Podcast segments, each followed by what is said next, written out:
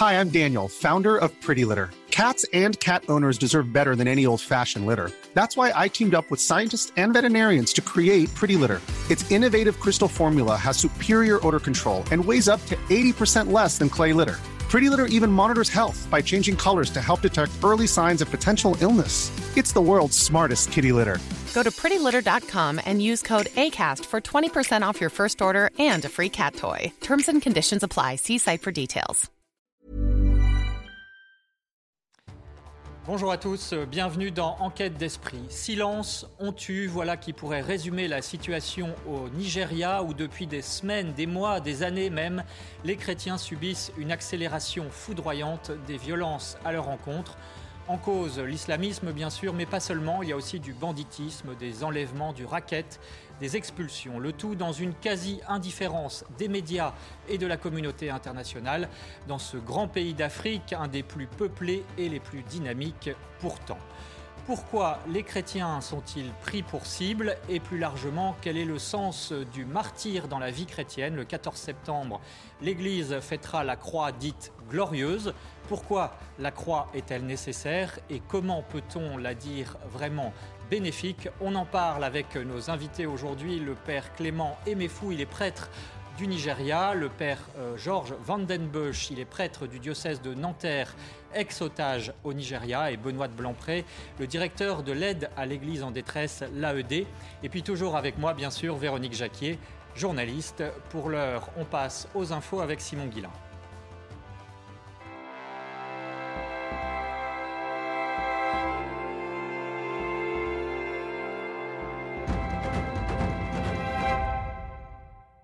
Simon, on commence avec vous par parler du décès de la souveraine anglaise Elisabeth II, qui était aussi chef religieux. Bonjour Mike et bonjour à tous. Et bien sûr, euh, l'information de la semaine, le décès euh, d'Elisabeth II, chef du Royaume-Uni. Elle était aussi euh, chef des armées et gouverneur suprême de l'Église anglicane. Les explications signées Jeanne Cancard. Elle était depuis 70 ans la chef de l'Église anglicane, un rôle qui n'est pas purement honorifique, même si son approbation de la nomination des évêques anglicans est purement formelle. En revanche, c'est bien le pouvoir religieux qui donne sa légitimité au souverain anglais, puisqu'il est investi par l'évêque de Canterbury et non par le Parlement. L'Église anglicane, pour simplifier, elle, date d'Henri VIII, hein, donc au moment de la Renaissance, une séparation de cette Église de Rome. Hein, donc c'est une Église chrétienne. Elle ne reconnaît plus l'autorité du pape, mais elle est euh, sous la l'autorité, sous la double autorité, je dirais, spirituelle de l'archevêque de Canterbury, qui est donc le, primat d'Angleterre, qui est le sorte de pape local, si l'on peut dire, et puis euh, le souverain qui a un, un rôle, alors pas véritablement de chef, mais de protecteur, en tout cas, de protecteur de la foi. Pendant son règne, Élisabeth II aura traversé huit pontificats et rencontré cinq papes, avec une foi sincère, semble-t-il. La vie de Jésus-Christ, prince de paix, est une inspiration et une encre pour ma vie. Aujourd'hui, l'anglicanisme est en perte de vitesse. Il existe aussi des divisions à l'intérieur même de l'Église anglicane, principalement sur les questions d'ordination de femmes évêques et de prêtres homosexuels. Et on voulait aussi euh, revenir sur cette cérémonie euh, Place Saint-Pierre, la béatification euh, de Jean-Paul Ier. C'était dimanche dernier, il y a tout juste une semaine. Sous une pluie battante, les fidèles ont tout de même répondu présent. Les images vous sont commentées par Anne-Isabelle Tollet. Des milliers de fidèles place Saint-Pierre pour assister à la béatification du pape Jean-Paul Ier. Son règne de 33 jours fut l'un des plus courts de l'histoire, mais pourtant, le pape Luciani a laissé des traces. C'est avec un sourire que le pape Luciani a réussi à transmettre la bonté du Seigneur.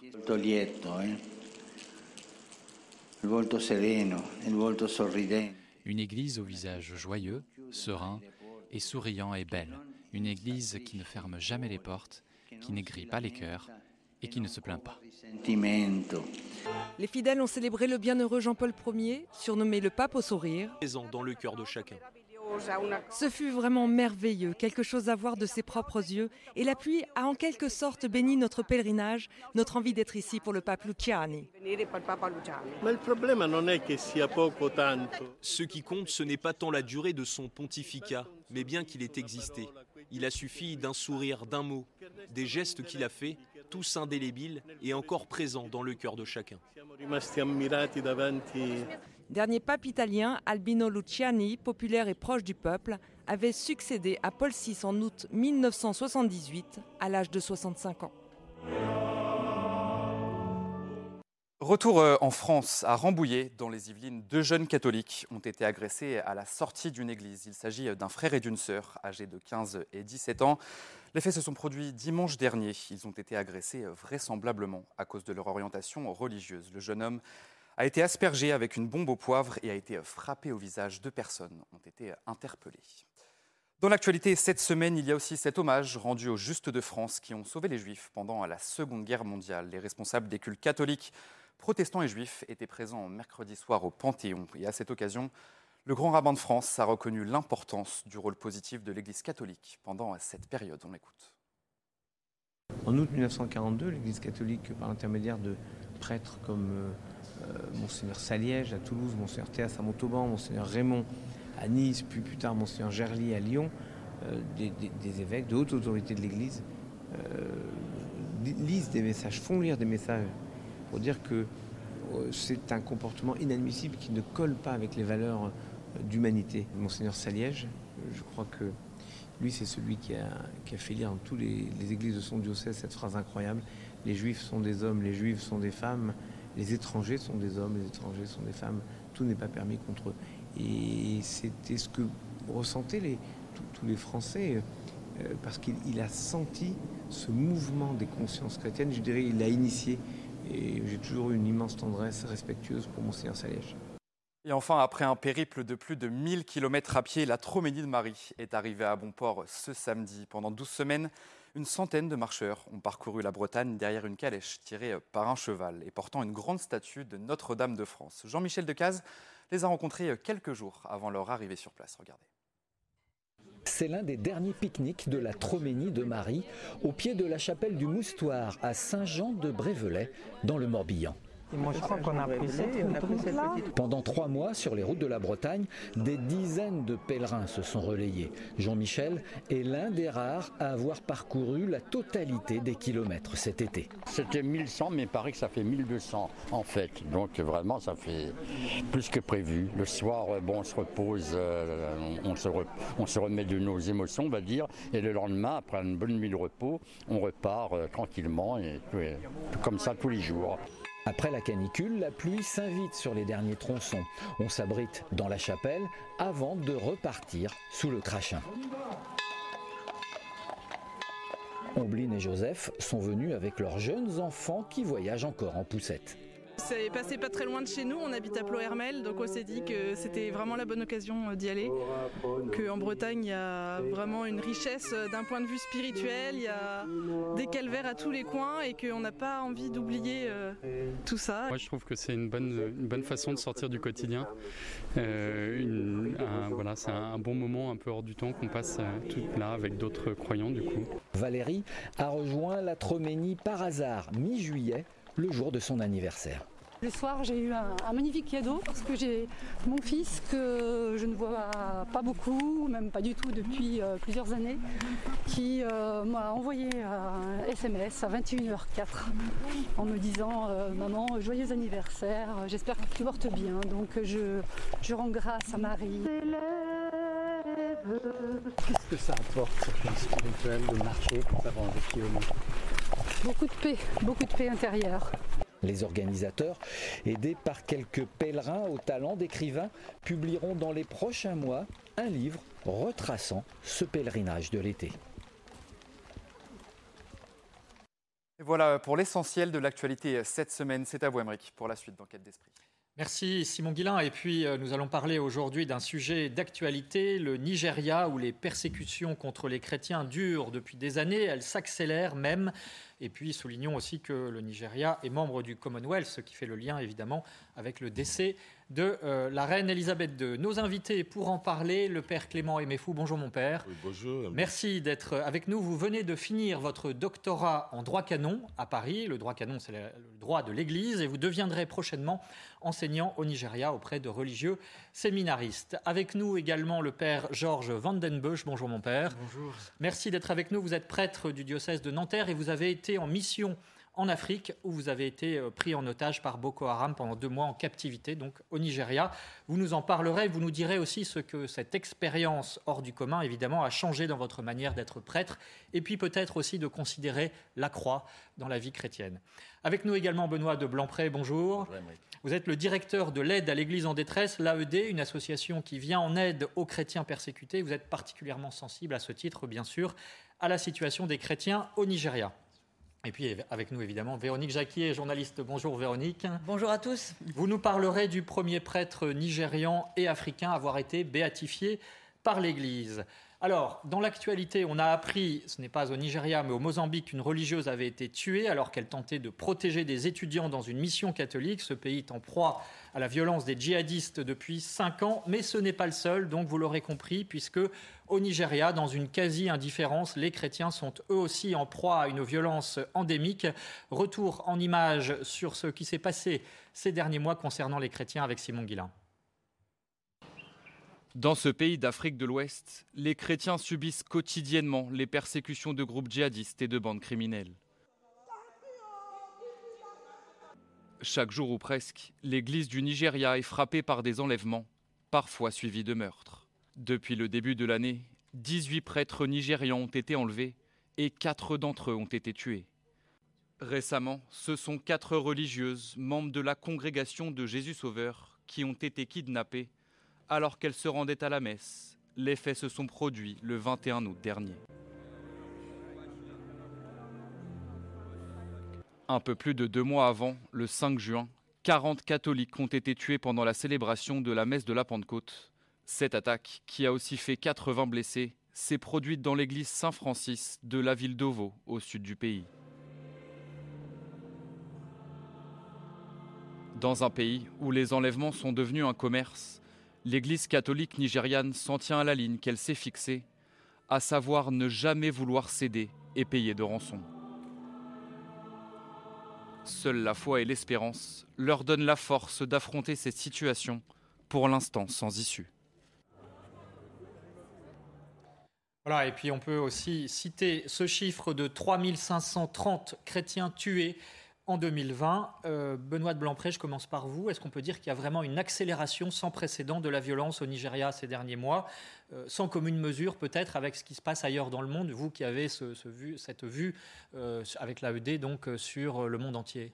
C'est évident. Le, le résumé qu'on vient de voir est édifiant et il est stupéfiant. On observe la situation de l'Église sur les cinq continents. On reçoit des nouvelles en permanence des, religieux, des, évêques, des prêtres. Et je veux dire, chaque semaine, nous recevons du Nigeria des mauvaises nouvelles, des enlèvements, euh, des, profanations d'églises. Euh, il y a effectivement il y a une intensification, euh, une accélération de la violence.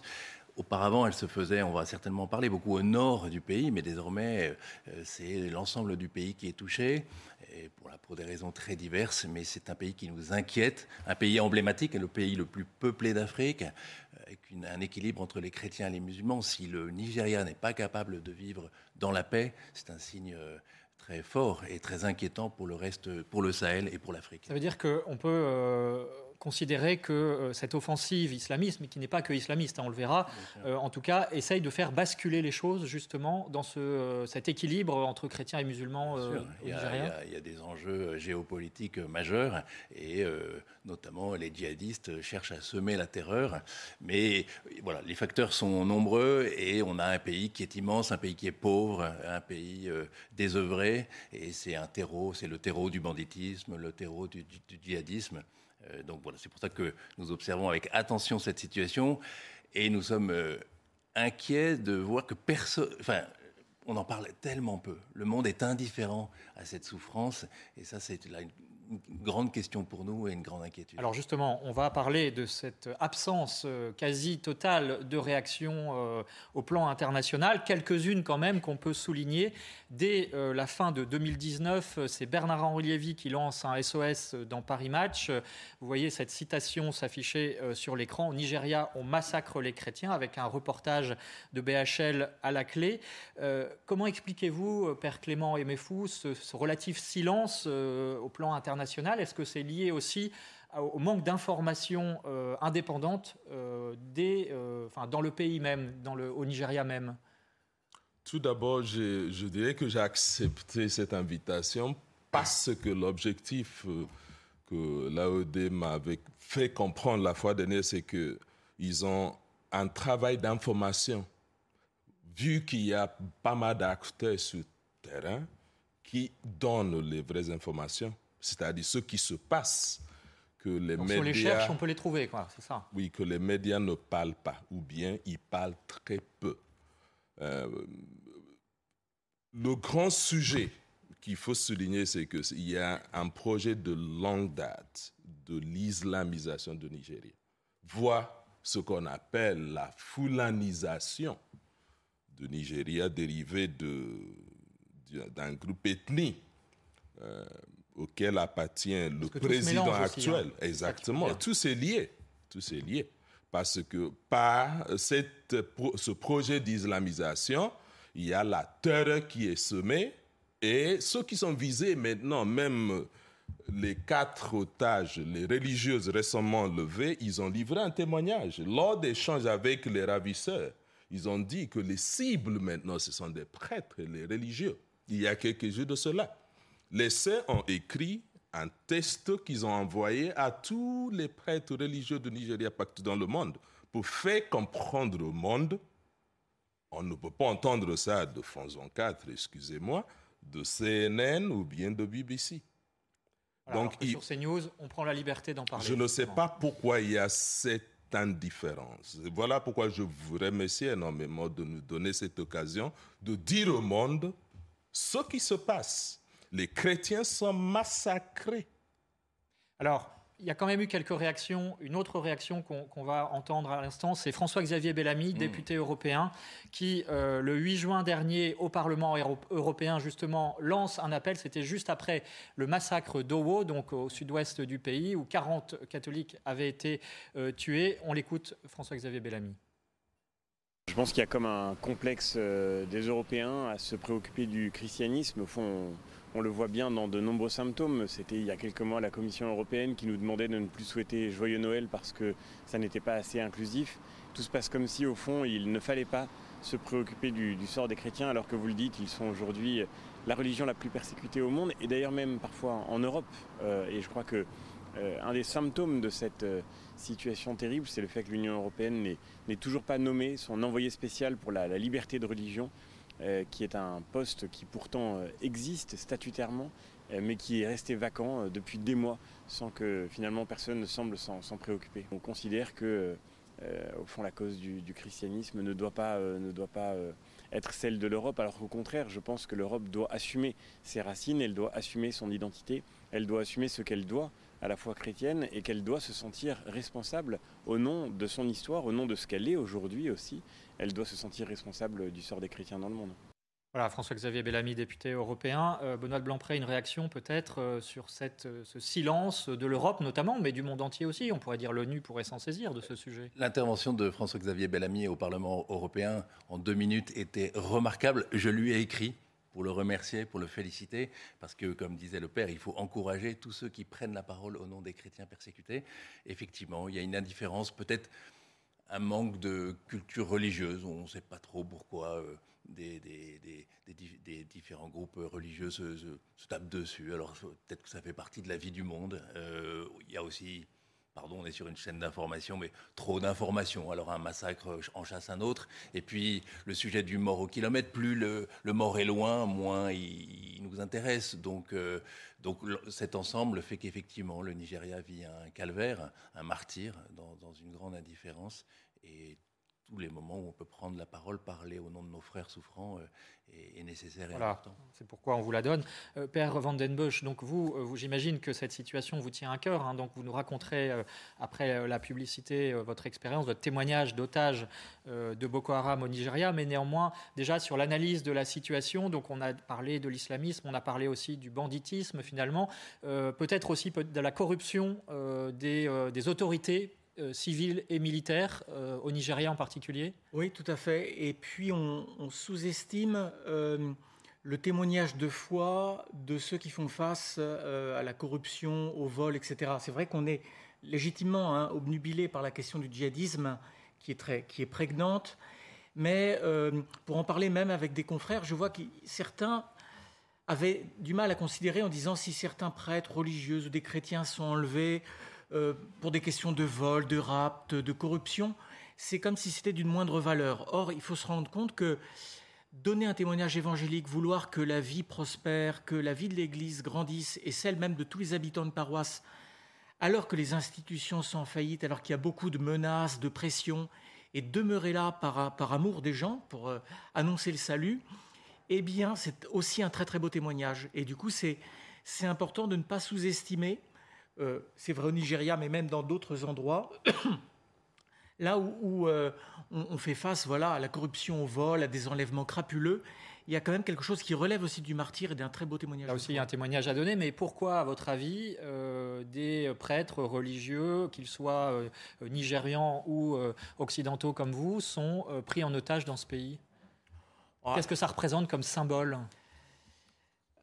Alors c'est moi je, suis trop dépendant de ma propre expérience. Hein. Or je vois que pour les, djihadistes de Boko Haram qui m'ont enlevé, c'était quand même très confus pour eux aussi. Hein, selon les interlocuteurs de, chez eux que j'ai pu croiser, euh, certains ne savaient pas que j'étais prêtre, certains peinaient à comprendre que j'étais prêtre, ne savaient pas trop ce que c'était. Euh, pour eux, tous les Occidentaux sont des chrétiens. Donc à un moment, j'ai essayé de lui expliquer euh, au chef de camp que bah non, tous les, tous les Français sont pas chrétiens. La, pauvreté de sa culture, de sa vision du monde fait que ils ne comprenaient pas ça. Pour eux, occidental égale chrétien et donc tout à fait. Euh, source de rançon potentielle. Euh, oui, c'est ça, ou ça a du prix. Ça a du prix. A du prix. C'est pour ça dire que les personnes, les paroissiens ou les civils enlevés ne sont que peu échangés. Euh, en tout cas, dans l'extrême nord, les, tous les jeunes qui ont été enlevés, garçons, filles, etc., il n'y a jamais eu d'échange comme ça parce qu'ils n'ont pas de valeur véritablement. Père Fou, juste avant la, la, pause. Oui, un autre aspect, c'est que la persécution des chrétiens là-bas, c'est systémique et systématique. Et à travers ce moyen, si on enlève le chef de l'Église, on sème la terreur parce que le chef n'est plus là. Donc les brebis, euh, qu'est-ce qui va se passer? Ils sont à l'abri de personne. Donc la terreur bien semée rentre vraiment à la racine pour dire que ce pays nous appartient. Soit que vous vous convertissez, ou bien vous meurez. Ou vous partez. Pourquoi les chrétiens du Nigeria sont-ils euh, persécutés et, euh, est-ce en rançon en quelque sorte de la vitalité de cette Église? On en parle juste après la pause avec nos invités. Dans l'émission Enquête d'Esprit, nous parlons des persécutions à l'encontre des chrétiens du Nigeria, mais aussi de la vitalité de cette église africaine. Nous en parlons avec le père Clément Emefou, il est prêtre du Nigeria, avec le père Georges Vandenbush, qui a été otage au Nigeria, et Benoît de Blancpré, directeur de l'aide à l'église en détresse, bien sûr, Véronique Jacquier, qui nous parlera du premier prêtre euh, d'Afrique béatifié. Alors Benoît de Blancpré, face à la situation dont nous avons parlé avant euh, la pause, euh, cette situation donc de chrétiens persécutés, cette accélération aussi foudroyante, euh, vous, vous avez aussi des témoignages de foi admirables, des témoignages de courage de ces chrétiens.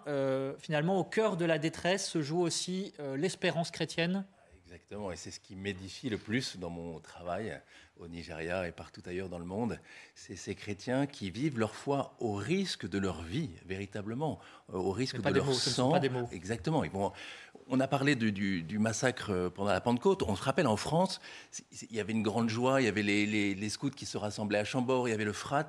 Au même moment, nos frères chrétiens du Nigeria, dans une paroisse, sont allés à la messe et n'en sont jamais revenus. et malgré ces souffrances, les chrétiens du Nigeria et bien souvent ailleurs dans le monde nous disent nous ne renierons jamais le Christ, nous restons fidèles au Christ qui, nous aime. Et l'espérance, vous savez, l'espérance, ça n'est pas, euh, pas une attente. L'espérance, c'est une présence, c'est la, la certitude que Dieu est, présent toujours auprès des plus souffrants. Et sur ce point, pour terminer, j'ai Monseigneur Doémé, qui est l'évêque de Maïdiguri au, au nord du Nigeria, dit une chose, une phrase remarquable. Boko Haram peut tout nous arracher, et quand il dit arracher, on sent ce qu'il veut dire, mais notre, ils ne nous enlèveront jamais notre foi. Voilà, voilà l'attitude des chrétiens au Nigeria qui est, malgré la peur, malgré les risques réels, ils restent fidèles à leur foi. Alors, on peut souligner quand même que dernièrement, euh, il y a une évolution avec des paroissiens qui vous disent ne plus vouloir euh, retourner à la messe. C'est un catéchiste que nous avons interrogé. Sa paroisse a, été attaquée et il disait, euh, voilà, il nous parlait d'espérance, de courage, et dans le même temps, il disait aux paroissiens ben, revenez à la messe dimanche prochain. Et un certain nombre lui disaient laisse-nous un peu de temps. On a, voilà, et on comprend cette peur qui est très humaine. Et donc, ce qui peut être inquiétant, c'est qu'à la longue, parce que cette persécution, elle est, elle est diffuse et depuis très longtemps, elle, voilà, elle vient diviser, elle vient semer profondément la peur, d'où l'importance de, soutenir spirituellement et matériellement euh, l'Église au Nigeria. Père Emefou, Emefou euh, comment expliquez-vous euh, ce courage finalement des catholiques nigérians? Est-ce que c'est lié aussi à l'enracinement de la foi dans ce pays? C'est au moment d'épreuve que la vraie foi, ou la foi qui est un don que nous recevons de Dieu, est affirmé. Euh, il y a un peu plus de trois semaines, un de mes confrères spirituels a été enlevé. C'est à Okigwe, au sud-est également. Il a, il a passé trois jours aux mains de ravisseurs et à son retour, il nous a livré un vrai témoignage de foi vu qu'il était dans une responsabilité administrative de notre école spiritaine. Et il se dit, et c'est pendant cette période qu'il s'est rendu compte de sa foi en tant que prêtre de Jésus-Christ. Et il en a parlé avec euh, les kidnappeurs. Et pareillement, la semaine dernière, un groupe de chrétiens, dans le même endroit, à son université à Nochio, Kigo, Nigeria, pour ceux qui connaissent la géographie, au moment de cette attaque, ils se sont rendus compte qu'ils étaient tous chrétiens. Ils ont crié Jésus, Jésus, Jésus, sauve-nous. Les ravissés criaient, ne, ne, ne parlaient plus de ce nom, mais ils ont insisté jusqu'à ce qu'ils ont été tous libérés, saufs et saints. Donc, je pense qu'à ces moments, nous découvrons soudainement qu'il y a une force intérieure. Un révélateur l'Esprit nous habite, qui nous renforce, qui nous donne le courage de dire qui nous sommes comme notre appartenance, notre patrimoine chrétien, ou de foi, ou bien de baptiser. Père Van den Busch, euh, donc vous, vous avez été, alors vous étiez au Cameroun, mais donc vous avez été otage, euh, pris en otage au Nigeria. Vous nous en parlerez. Hein, ça, effectivement, cette expérience-là résonne, j'imagine, chez vous. Mais euh, auparavant, sur votre vision du, christianisme, de l'Église, de la vitalité de l'Église, parce qu'on parle des persécutions et il faut le faire. Mm. mais néanmoins, tout ne va pas si mal dans ce pays de 200 millions d'habitants. Une, une, chrétienté est florissante. Je crois qu'il y a une dizaine de séminaires, des vocations, de prêtres. Donc est-ce que finalement on peut faire un lien entre les persécutions et la vitalité ou comment est-ce que vous analysez les choses? Alors, c'est pas impossible. En tout cas, c'est la raison pour laquelle il faut s'y intéresser. Euh, d'abord, parce que vous l'avez dit, c'est un pays immense, hein, qui deviendra peut-être le deuxième pays le plus peuplé du monde, quand on regarde les projections démographiques, avec euh, un christianisme très dynamique. J'ai regardé juste avant de venir, euh, dans les années 50, il y avait une, une, enquête un peu de, justement sur les convictions religieuses au Nigeria. Et il disait que les chrétiens étaient à peu près 27%, on dit plutôt 40-45% aujourd'hui. Alors que la part de l'islam est, restée stable en, proportion. Donc 27%, c'est 45%, euh, c'est toute confession chrétienne confondue. Toute hein. confession chrétienne, avec les, anglicans, les, catholiques, anglicans, etc. Et donc il y, a, une vraie croissance, on le voit. Euh, euh, il y a un grand dynamisme. On profite en France de la présence de quelques prêtres du Nigeria, mais qu'on voit dans beaucoup de coins du monde. Et du coup, c'est aussi une des raisons pour lesquelles on doit s'y intéresser parce que l'avenir du christianisme se dessine aussi là. Et puis moi, dans ma petite expérience, euh, je vois aussi qu'on a beaucoup à apprendre pour nous aujourd'hui, pour nous ici en France, dans nos vies de diocèse, de la façon dont dans d'autres coins du monde on s'approprie l'Évangile et dont euh, devant tel ou tel défi on les relève euh, au nom de sa foi. Et de ça, on peut beaucoup apprendre. Est-ce qu'il y a une vitalité de l'Église qui est liée aussi à deux choses, c'est-à-dire la, prise en main de l'émancipation de l'individu à travers la scolarisation des enfants? Ça, c'est quand même très prégnant, hein, ce travail de l'Église catholique sur le terrain au Nigeria. Et puis le combat des évêques aussi, qui n'ont pas peur, qui sont courageux, qui sont en première ligne. Non, mon père? Oui, on peut le dire. Moi, je suis allé au petit séminaire. C'était grâce à l'éducation chrétienne que j'ai reçue dès la maison. Et je me souviens, c'était à la veille de mon de passer en sixième, j'ai dit à mon père, je ne veux pas aller au collège. Il m'a dit, mais si tu ne vas pas au collège, tu vas où? J'ai dit au petit séminaire. Et voilà. Vous voyez, donc c'est enraciné dès tout petit que hmm. nous recevons cette foi. Alors justement, Véronique, euh, le Nigeria, parmi ses trésors méconnus, eh bien, euh, a le, bonheur de compter euh, le premier prêtre béatifié par l'Église, le père Cyprien Tanzi. Alors un bienheureux, euh, la béatification, c'est le premier stade avant la canonisation, hein, donc avant de devenir un saint. Et c'est le père Cyprien Tanzi, un homme qui frappait par sa bonté, par l'intensité de sa vie de prière. Et ce père Cyprien Tanzi, il a eu trois vies. Trois vies en une. Tout d'abord son enfance, qui a été marquée par le baptême à l'âge de 9 ans. Sitôt baptisé, il heurte sa famille en détruisant les, les idoles traditionnelles qu'on offrait aux enfants à cette époque-là, aux petits garçons. Euh, donc il détruit ces idoles et il porte désormais son prénom de baptême, Michael, en lieu et place d'Iwene. Euh, sa deuxième vie, c'est celle de prêtre, prêtre pour le diocèse d'Onitsa. Il parcourt des dizaines de kilomètres à vélo pour aller au chevet, au devant de ses paroissiens. Et puis, c'est un ardent défenseur de la scolarisation des enfants et de la dignité et des droits de la femme. Ça aussi très important évidemment dans ces pays d'Afrique. Il suscite des vocations et pas des moindres, comme celle du cardinal Arinze. Euh, c'est pas n'importe qui. Euh, c'était l'ancien préfet de la congrégation pour le culte divin au Vatican et il a baptisé le futur cardinal Arinze. Et puis sa troisième vie, ça c'est aussi quand même étonnant. Hein, c'est un sacré personnage. C'est sa vocation de moine cistercien. Pour devenir moine cistercien, il veut une relation plus intime avec Dieu. Alors il demande à aller en Angleterre, il rentre au monastère Saint-Bernard et en 1953, il prononce ses vœux, il devient frère cyprien. Il meurt 11 ans plus tard d'une rupture d'anévrisme, il avait seulement 61 ans.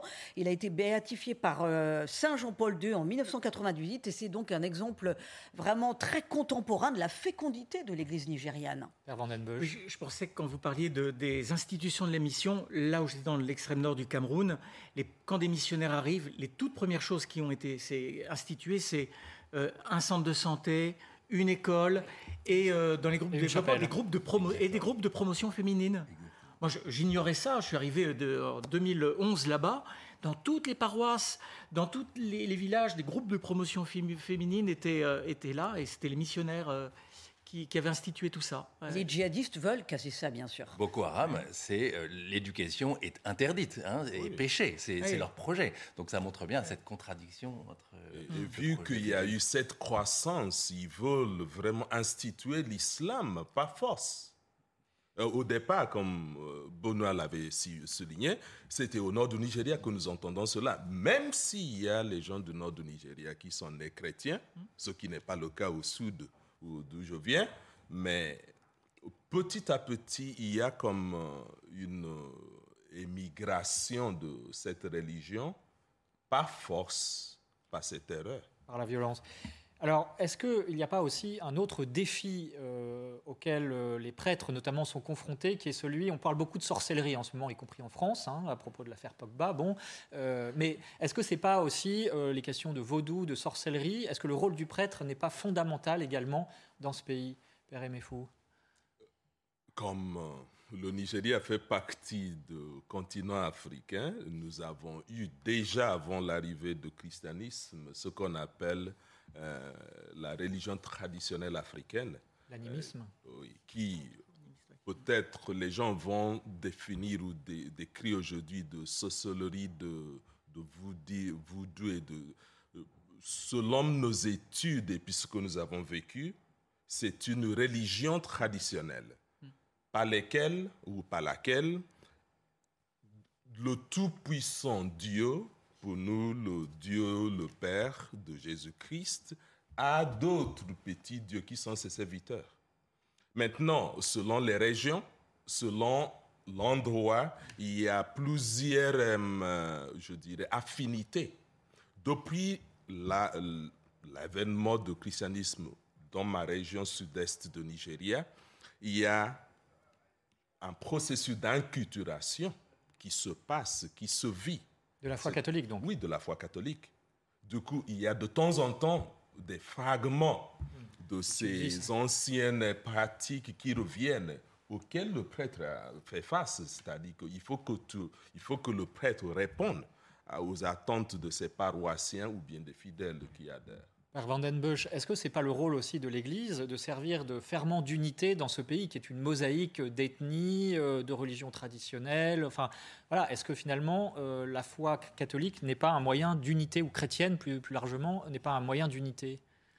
Alors euh, oui, avec évidence parce qu'on on voit qu'il y a souvent dans beaucoup de coins plusieurs langues, plusieurs peuples qui se retrouvent à l'Église et c'est l'un des vecteurs. Il y a l'école, mais euh, l'Église en est une aussi, hein, euh, tout à fait. Et dans les, dans les, les, religions aussi telles que vous l'abordiez, ce qui est intéressant pour nous, euh, c'est que moi, ça m'a aidé à, me rendre compte aussi des, des conversions qu'on a à vivre, nous, parce que nos amalgames de culture fait qu'on est toujours très conscient des impasses des autres, des chrétiens des autres pays. Là, en effet, sur la, euh, le fait d'attribuer la mort de quelqu'un toujours à la responsabilité de quelqu'un d'autre, c'est calamiteux comme résultat. Moi, j'ai essayé de me battre contre ça, mais avec des résultats très, très, très, très modestes. Mais quand, on voit le rapport de nos amis catholiques américains, parfois euh, au port d'armes ou à la peine de mort, ou nous autres, peut-être en France, je, dis ce qui me passe par la tête, hein, euh, rapport, il n'y a pas si longtemps, aux excès de vitesse, ou à sans doute plein d'autres choses, on voit qu'on a tous nos aveuglements culturels presque, et du coup, moi, ce détour par là-bas m'a invité à ouvrir les yeux parce que voilà, se convertir à l'évangile, c'est pas faire la leçon aux autres, c'est aussi euh, se, convertir soi-même. Alors justement, euh, j'aimerais à ce stade de notre discussion que vous nous racontiez votre témoignage, puisque vous avez euh, expérimenté pendant deux mois la captivité donc au nord du Nigeria. et donc, est-ce que c'est aussi une forme de conversion qui s'est opérée chez vous à travers cette expérience? Évidemment, on imagine difficile. Qu'est-ce que, rétrospectivement, hein, des années après, vous en avez gardé? Alors, la, conversion principale, en fait, je l'ai vécue juste avant. C'est en étant euh, près de Fidei Donum là-bas, curé là-bas. Donc Fidei Donum, c'est vous êtes prêté, en quelque sorte. le diocèse de, Nanterre me prêtait au diocèse de Marois. Vous étiez missionnaire en quelque sorte. Voilà, c'est ça, tout à fait. Et, euh, ça, il y a quelque chose de, fondamental euh, qui restera indélébile, cette magnifique expérience, l'expérience de la captivité, enfin de l'enlèvement après. je pense que pour moi, c'est plus anecdotique. Et du coup, euh, en termes de, conversion profonde, en tout cas, ce qui a précédé dans cet échange, dans ces découvertes d'une autre église locale, est sans doute beaucoup plus structurant. Après, il y a ce moment où, j'ai changé au cours de ma captivité. C'est peut-être là qu'il y a des conversions qui sont vécues, euh, où je suis passé de la, colère initiale euh, à, une façon de vivre une sorte de, défi, de, face à face avec mes ravisseurs y compris par la prière, racontez-nous cet épisode. Oui, oui, tout à fait. Bah, mais mais, mais j'avais des gardiens qui, euh, qui, se relayaient tout le temps, ils priaient devant moi, ça, ça, ça m'agaçait. Et donc au départ, euh, de façon pauvre et dont je ne suis pas très fier, euh, j'ai prié ostensiblement pour leur en remontrer, façon de dire, bah, moi aussi, tiens, prenez ça. Prenez ça dans, dans, dans, dans le visage. Et je me suis quand même rendu compte, mais c'est pas ça la prière chrétienne. Enfin, quand on prie le Seigneur, on se tourne vers lui, c'est pas pour faire la leçon, même à des sales types finalement. Euh, et, chemin faisant, voilà, cette colère, cette façon de le vivre comme un affrontement, eh ben, a, bougé. De la même façon que, au départ, j'étais euh, euh, saisi par tout ce qu'il fallait que je n'oublie pas. Il y a plein de situations de paroissiens qui m'inquiétaient. Je n'avais pas versé l'argent pour qu'on creuse un puits dans tel coin. Il fallait que je voie des parents pour l'école. Le jour où j'étais enlevé, il y avait une jeune fille euh, euh, qui a été chassée de l'école, parce que l'école est payante, hein, même l'école publique. Et du coup, euh, je l'avais vue l'après-midi, elle venait me voir, j'ai été chassée du collège, etc. Je lui dis, tu en parler à ton papa? Ben non. Alors, tu vas voir ton papa, tu lui en parles et demain, j'irai le trouver pour essayer de le convaincre, etc. Vous aviez votre liste de, de, de et choses des situations comme ça, j'en avais plein. Et, et donc, j'étais inquiet pour toutes ces personnes-là. Et au bout d'un moment, je me suis dit, mais en fait, D'abord, ça sert à rien nourrir cette espèce de d'anxiété, euh, d'activisme en quelque et sorte. Ben voilà. Et puis, je me suis dit, mais en fait, euh, qui est le vrai pasteur de ma paroisse? Qu'est-ce que j'ai célébré et dit à plein de reprises? L'unique pasteur, c'est le Seigneur. Et du coup, bah, Seigneur, je te remets euh, telle jeune fille, tel papa, telle situation, mais plus ça a tourné plutôt de l'anxiété à une prière d'intercession. Vous êtes recentré en quelque sorte sur le Christ, on peut dire ça comme ça. Oui, et sur la vocation qui était la mienne en fait, d'être pasteur de communauté c'est bien, c'est pas euh, se substituer à Dieu, en fait, c'est euh, servir le Dieu qui guide et accompagne son peuple. C'est pas vous qui faites le travail. Eh ben voilà. Mais alors, on imagine quand même que vous avez euh, subi une certaine violence.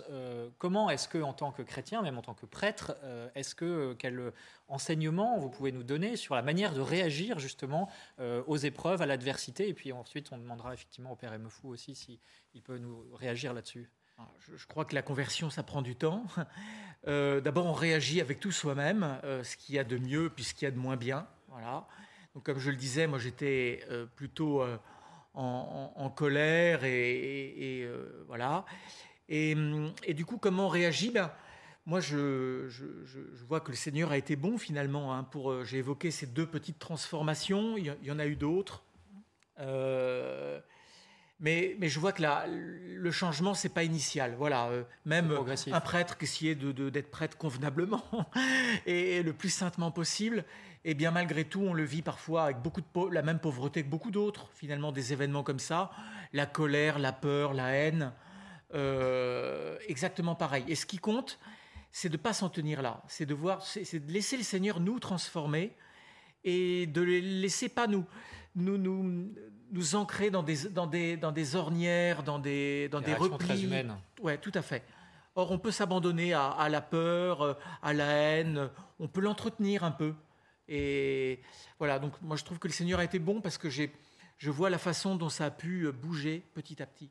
Père Aimé-Fou, est-ce que cette parole du Christ, euh, qui est terrible parfois dans certaines situations à entendre, aimez vos ennemis, est-ce que euh, les chrétiens du Nigeria, comment est-ce qu'ils la vivent? Est-ce que véritablement, comme le racontait le père Van den Busch, on, apprend à réagir en tant que chrétien, en chrétien, face au mal et à l'adversité? En même temps, le Christ euh, appelle aussi à dénoncer le mal. Et il l'a fait à maintes reprises.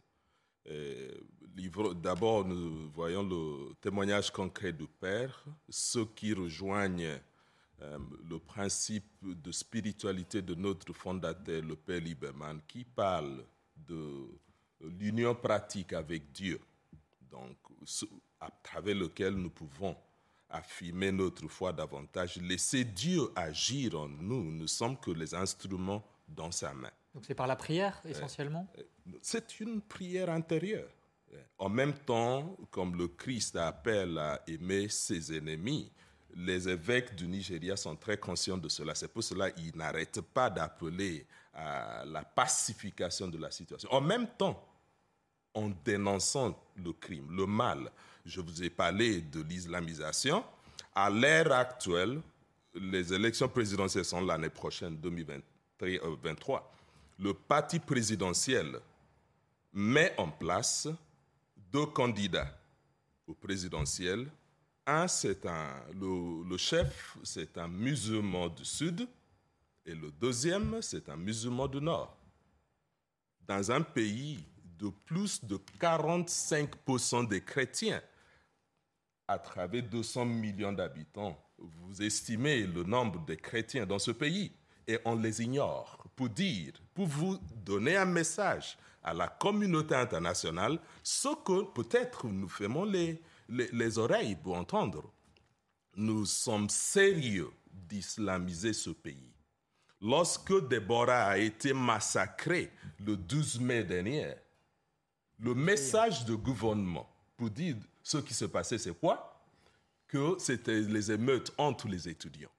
Mais Déborah a été tuée parce qu'elle a confessé le nom de Jésus à travers ses camarades par des messages de WhatsApp. Elle a été lapidée. Hein, elle, a été lapidée et brûlée. Et brûlée, vive.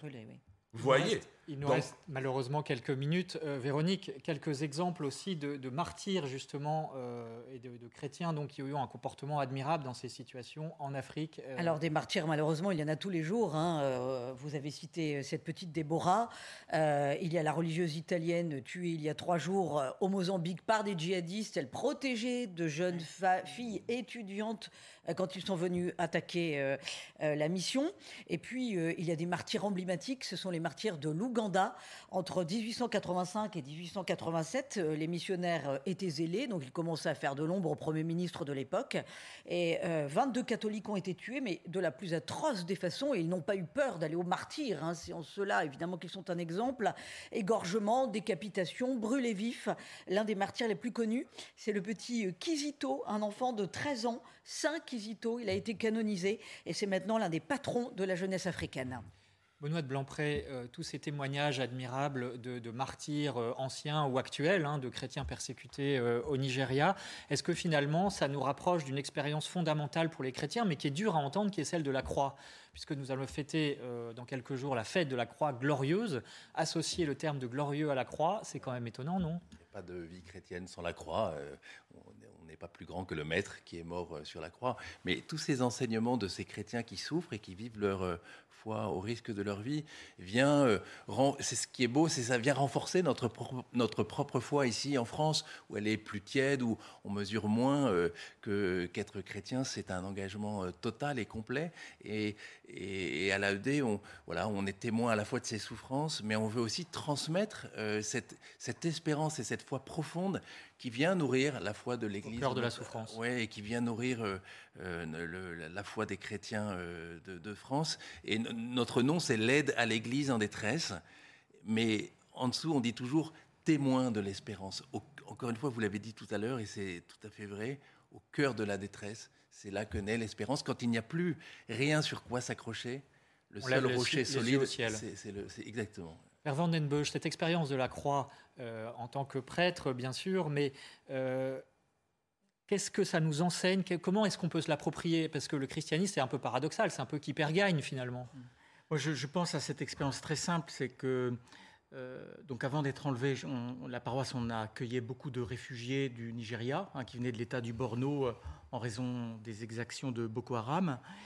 Et même les habitants de ma paroisse étaient plein de compassion et de tristesse. Mais eux, bien souvent, et c'est là que je, pense à cette fête de la Croix Glorieuse, en fait, ils étaient, euh, une partie d'entre eux, euh, meurtris, mais déjà, ils s'accrochaient à l'avenir quelque part. Ils s'accrochaient euh, au salut, à l'avenir. leur regard n'était pas tourné vers le passé, vers ce qui leur était arrivé, avec une force dont on ne serait pas capable ici, tellement on est préservé par beaucoup de choses, mais avec une capacité de, d'être prêt déjà à reconstruire sa vie, euh, et, c'était très très impressionnant. Donc la façon dont euh, euh, il s'accrochait au salut, à l'espérance. C'est valable aussi pour cette terre. Oui, tout à fait. Dès à présent. Mm. Père Aimé-Fou, le mot de la fin. Qu'est-ce que vous avez envie de dire aux chrétiens ou aux autres d'ailleurs, aux Français qui vous écoutent? L'exemple des chrétiens du Nigeria jusqu'à présent, parce qu'ils résistent, ils résistent, c'est-à-dire, c'est pas qu'ils subissent tout simplement, mais ils essayent de vivre véritablement à, l'appel de la foi chrétienne qui est portée ta croix et viens à ma suite. Renoncement au soi-même. Euh, en même temps, en même temps, il faut aussi être sage, intelligent et puis repérer les signes des temps. Euh, cet exemple, je pense que tout chrétien dans le monde est appelé à le vivre. Merci en tout cas d'avoir éclairé cette situation douloureuse mais pleine d'espérance donc des chrétiens euh, du Nigeria. On peut aussi approfondir Véronique euh, à travers euh, une lecture, la lecture de France catholique. Un dossier spécial, bien entendu, sur les martyrs du Nigeria, mais aussi un tour de France des sanctuaires dédiés à la Vierge Marie, un zoom sur la figure du pape Jean-Paul Ier qui vient d'être béatifié, et puis matière à réflexion souffrir pour ou par l'Église. Voilà, il y a de quoi faire, france-catholique.fr. Merci euh, Père Clément Aimé-Fou, merci Père Georges Vandenbusch, euh, merci Benoît de Blancpré. Donc avec l'aide à l'Église en détresse, on peut aussi aider matériellement, hein. euh, on peut prier bien sûr. et puis à un événement en novembre, le 23 novembre, donc vous Mercredi rouge, on voilà. éclaire 100 églises en France pour alerter et témoigner de la situation des chrétiens euh, souffrants et témoigner de leur euh, magnifique espérance. Voilà, nous serons bien sûr attentifs à cet événement. Merci Véronique. Euh, merci à vous d'avoir suivi cette émission. La semaine prochaine, à l'occasion des Journées du patrimoine, eh bien, nous parlerons de cette question peut-on sauver la culture française et chrétienne, nos églises, tous ces bâtiments magnifiques, sans le culte, sans la prière qui les habite? Merci de nous retrouver donc dimanche prochain. Merci d'avoir suivi cette émission. À bientôt. Hi, I'm Daniel, founder of Pretty Litter. Did you know cats tend to hide symptoms of sickness and pain? I learned this the hard way after losing my cat, Gingy. So I created Pretty Litter, a health monitoring litter that helps detect early signs of illness by changing colors, saving you money and potentially your cat's life. Pretty Litter is veterinarian developed, and it's the easiest way to keep tabs on your fur baby's health right at home. Go to prettylitter.com and use code ACAST for 20% off your first order and a free cat toy. Terms and conditions apply. See site for details.